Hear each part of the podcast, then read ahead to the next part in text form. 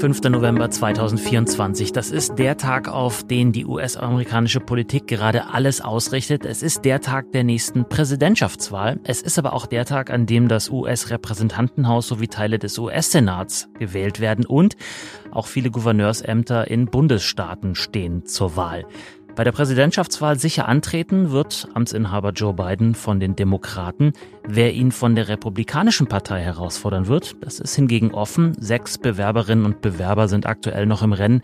Größter Favorit ist ein alter Bekannter, Ex-Präsident Donald Trump und das allen Skandalen und Gerichtsprozessen zum Trotz. Auf diesen Wahlkampf werden wir in den kommenden Monaten im SWP-Podcast immer wieder mal schauen. Und wir wollen in dieser Folge beginnen mit einem Politikfeld, in dem es in den vergangenen Jahren sehr viele Kontinuitäten gab, aber eben auch krasse Unterschiede zwischen den Präsidenten Trump und Biden. Es geht um die Außenwirtschaftspolitik und die wird in den USA zunehmend als Teil der Sicherheitspolitik interpretiert. Das lassen wir uns erklären von Dr. Laura von Daniels. Sie leitet die Forschungsgruppe Amerika. Hallo. Hallo. Und ich bin Dominik Schottner. Herzlich willkommen.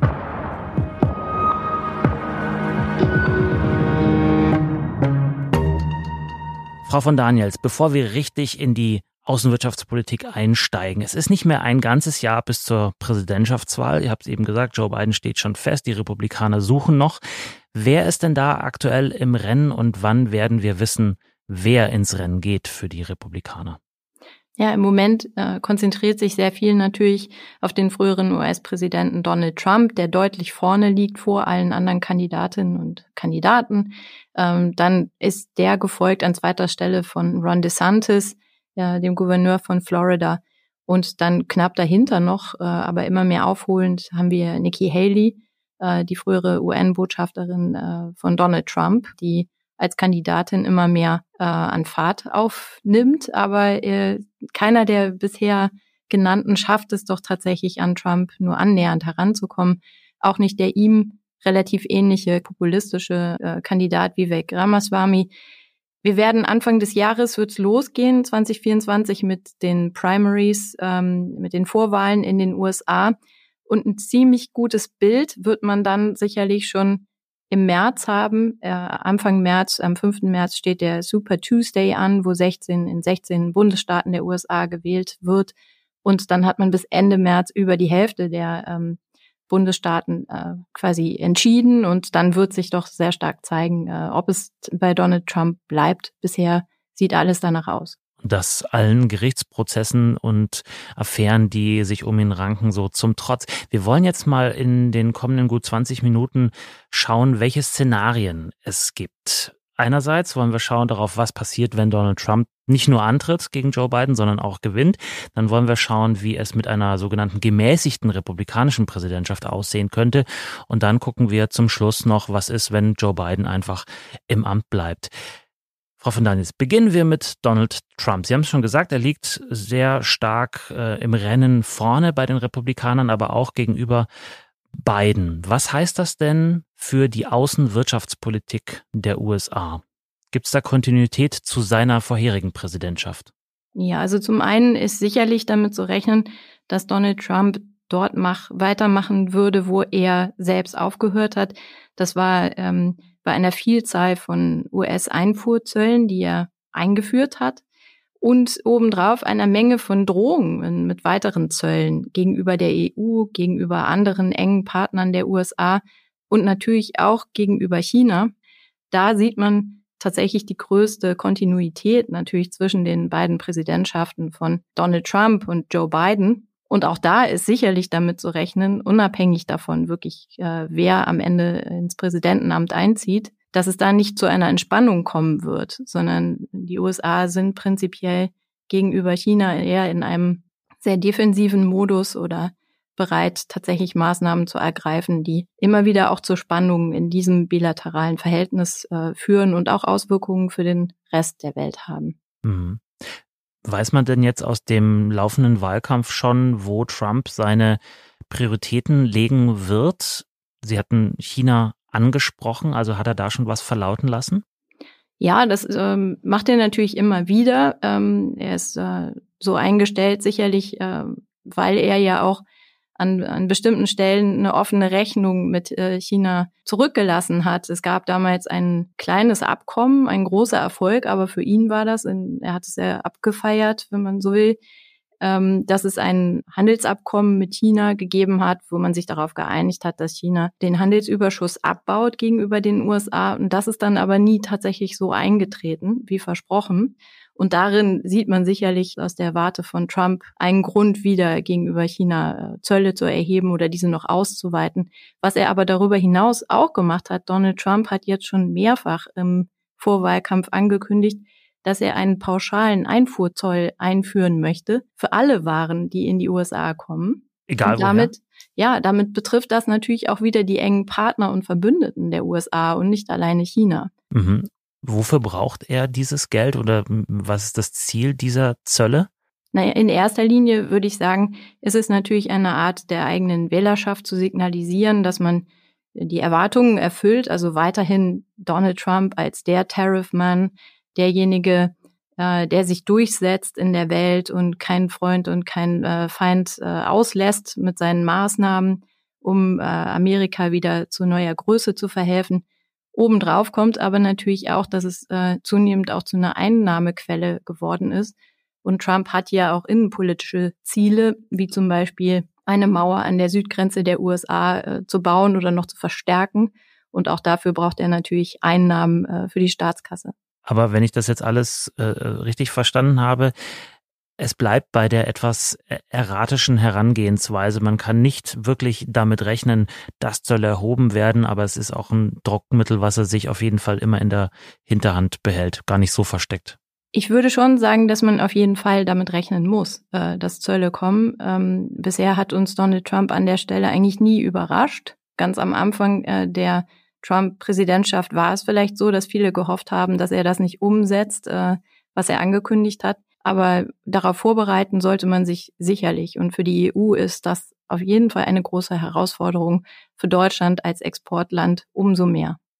Was machen die anderen Kandidatinnen und Kandidaten der Republikanischen Partei in der Hinsicht? Was sind deren Pläne für den Fall, dass sie sich A, einer von ihnen oder eine von ihnen gegen Donald Trump durchsetzen und B, dann tatsächlich auch gegen Joe Biden gewinnen würden? Ja, auch da, glaube ich, sieht man viele Kontinuitäten zwischen den verschiedenen Positionen in der Außenpolitik, sicherlich zwischen einem Donald Trump und auch dem restlichen äh, Kandidatenfeld bei den Republikanern.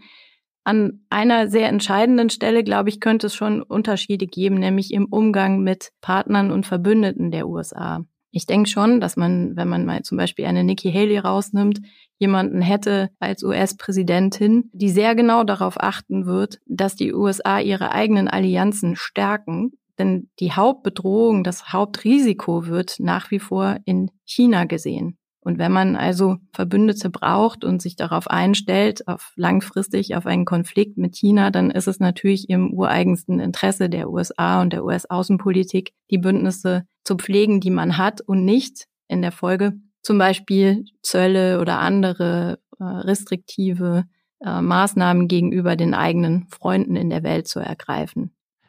Gerade beim Handel mit China geht es ja auch ganz viel um sowas wie Solarpaneele im weitesten Sinne, also auch, wie kann man gegen die Klimakrise ankämpfen. Und da wissen wir alle, auch von den zurückliegenden Verhandlungen in Dubai, das geht am besten, indem man zusammensteht. Was ist da zu erwarten von Donald Trump, aber eben auch von den anderen republikanischen Kandidatinnen? Es ist nun mal äh, so, dass innenpolitisch betrachtet in den USA vor allen Dingen in der Republikanischen Partei großer Widerstand gegenüber Klimapolitik herrscht. Das sieht man immer noch in Umfragen. Und von daher muss man damit rechnen, dass egal welcher republikanische Kandidat, Kandidatin es am Ende werden könnte, man eher einen Rückzug aus Kooperationen im multilateralen Bereich, äh, ja, dass das wahrscheinlich würde und auch überhaupt in der in den Versuchen mit China gemeinsam irgendwelche Strategien zur Reduktion von äh, CO2-Ausstoß zu entwickeln, wie das zum Beispiel unter einem John Kerry in der beiden Regierungen passiert ist. Ja, also dass man auf China zugeht, wie Kerry das gemacht hat und eine Methan-Initiative äh, ins Leben ruft, Gespräche führt und versucht Schritt für Schritt eine Annäherung in der Klimapolitik zu erreichen. Das wäre unmittelbar vorbei, denke ich, unter einer republikanischen äh, Regierung. Ob innenpolitisch, zum Beispiel von den Maßnahmen, die durch den Inflation Reduction Act im Klimabereich äh, ergriffen wurden, was davon übrig bleibt, das müsste man sich nochmal im Detail angucken. Also ich glaube, in der Umsetzung äh, wird das pragmatisch sein, aber sagen wir mal, für Initiativen, gemeinsame Initiativen oder eine Annäherung mit China wären die Karten äh, unter einer republikanischen Regierung nicht nur unter Trump sicherlich ziemlich schlecht. Dann schauen wir auf Joe Biden. Der ist jetzt schon relativ alt. Er wird nach der Wahl im November 82 Jahre alt.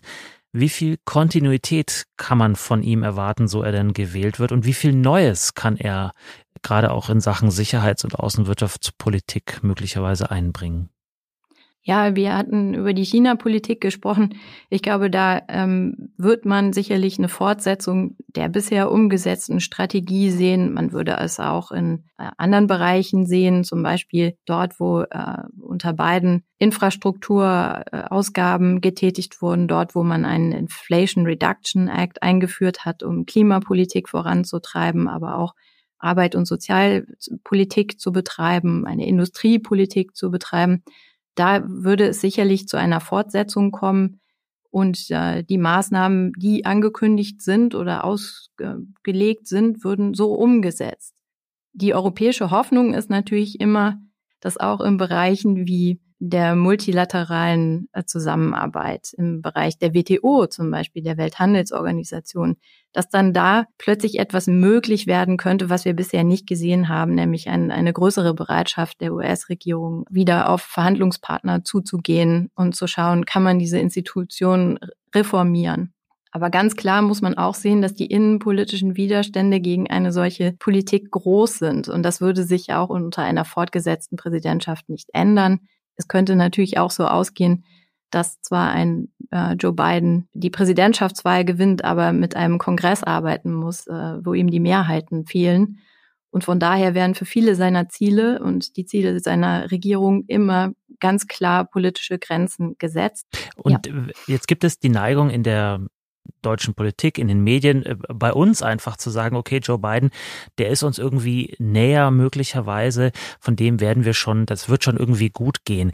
Jetzt ist es aber gerade in der China-Politik so, wenn ich sie richtig verstanden habe, dass es da durchaus äh, starke Kontinuitäten zu der äh, Donald Trump-Regierung von 2016 bis 2020 gibt. Was davon könnte denn jetzt auch noch fortgesetzt werden, was uns dann ja auch global interessieren müsste?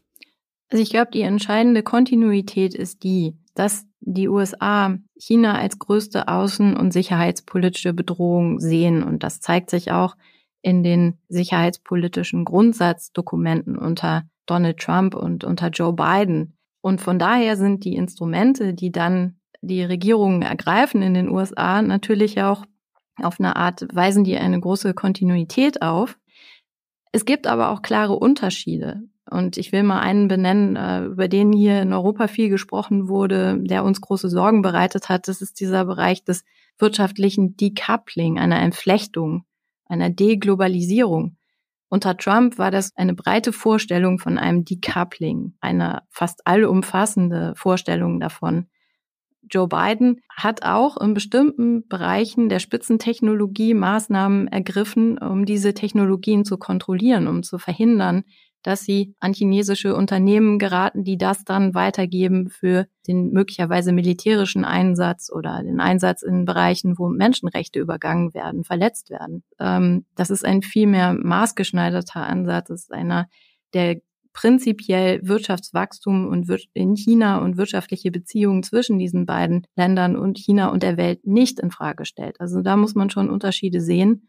Und das wirft natürlich auch Schatten voraus äh, auf die nächste Präsidentschaft in den USA, wo auch wieder damit zu rechnen wäre, dass es ja eine, ähm, eine starke Verteidigungshaltung gegenüber China gibt, aber das in sehr unterschiedlicher Weise umgesetzt würde.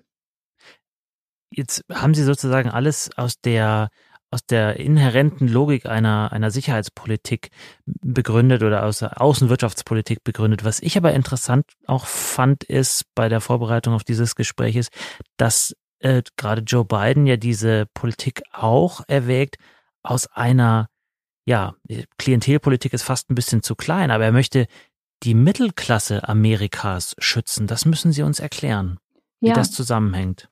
Also natürlich gibt es unter äh, Präsident Joe Biden diesen Fokus auf die US-Mittelschicht, äh, weil darin der Kern oder die, die größte Unterstützung für die Demokratie in den USA gesehen wird. Das ist sozusagen angelegt in den Strategiepapieren, mit denen er und seine Regierung angetreten sind, irgendwann einmal die Foreign Policy for the Middle Class entwickelt haben und gesagt haben, alles, was außen und außenwirtschaftspolitisch passiert, muss dieser US-Mittelschicht zugutekommen und äh, sozusagen ihre Interessen wahren. Es dürfen nicht Einzelinteressen besonders großer, starker US-Unternehmen hier allein im Zentrum stehen, sondern die Breite der Gesellschaft muss sich wiederfinden in einer US-Außenpolitik. Ähm, das hat vor allen Dingen auch äh, folgende Konsequenz, dass eigentlich in dem Verhältnis zu China gar kein Interesse an einer übermäßigen Eskalation besteht, denn das käme ja einer US-Mittelschicht überhaupt nicht zugute. Frau von Daniels, jetzt gönnen wir uns zum Schluss nochmal den Luxus und sagen, uns ist es egal, wer äh, die USA demnächst als Präsident vertreten wird oder führen wird.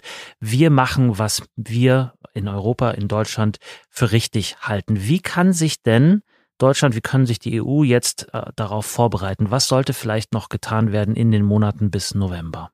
Ich glaube, es ist jetzt ganz wichtig, dass die EU in ihren Verhandlungen und Gesprächen, die sie ja mit der beiden Regierung führt, über zum Beispiel über das Aussetzen von Einfuhrzöllen und äh, Tarifquoten im Bereich von Stahl und Aluminium, aber auch in der Frage, ob man gemeinsam zu einem Abkommen über kritische Mineralien oder Ressourcen kommen kann, dass sie an der Stelle vielleicht nochmal in sich geht und überlegt, ob nicht da das Perfekte am Ende der Feind des Guten ist, wenn man immer nur darauf aus ist, sozusagen den maximalen äh, Verhandlungserfolg herauszuholen. Denn wirklich permanente, dauerhafte Lösungen, ähm, so wie wir sie gerne hätten in Europa, sind bei den politischen Realitäten in den USA wahrscheinlich nicht möglich.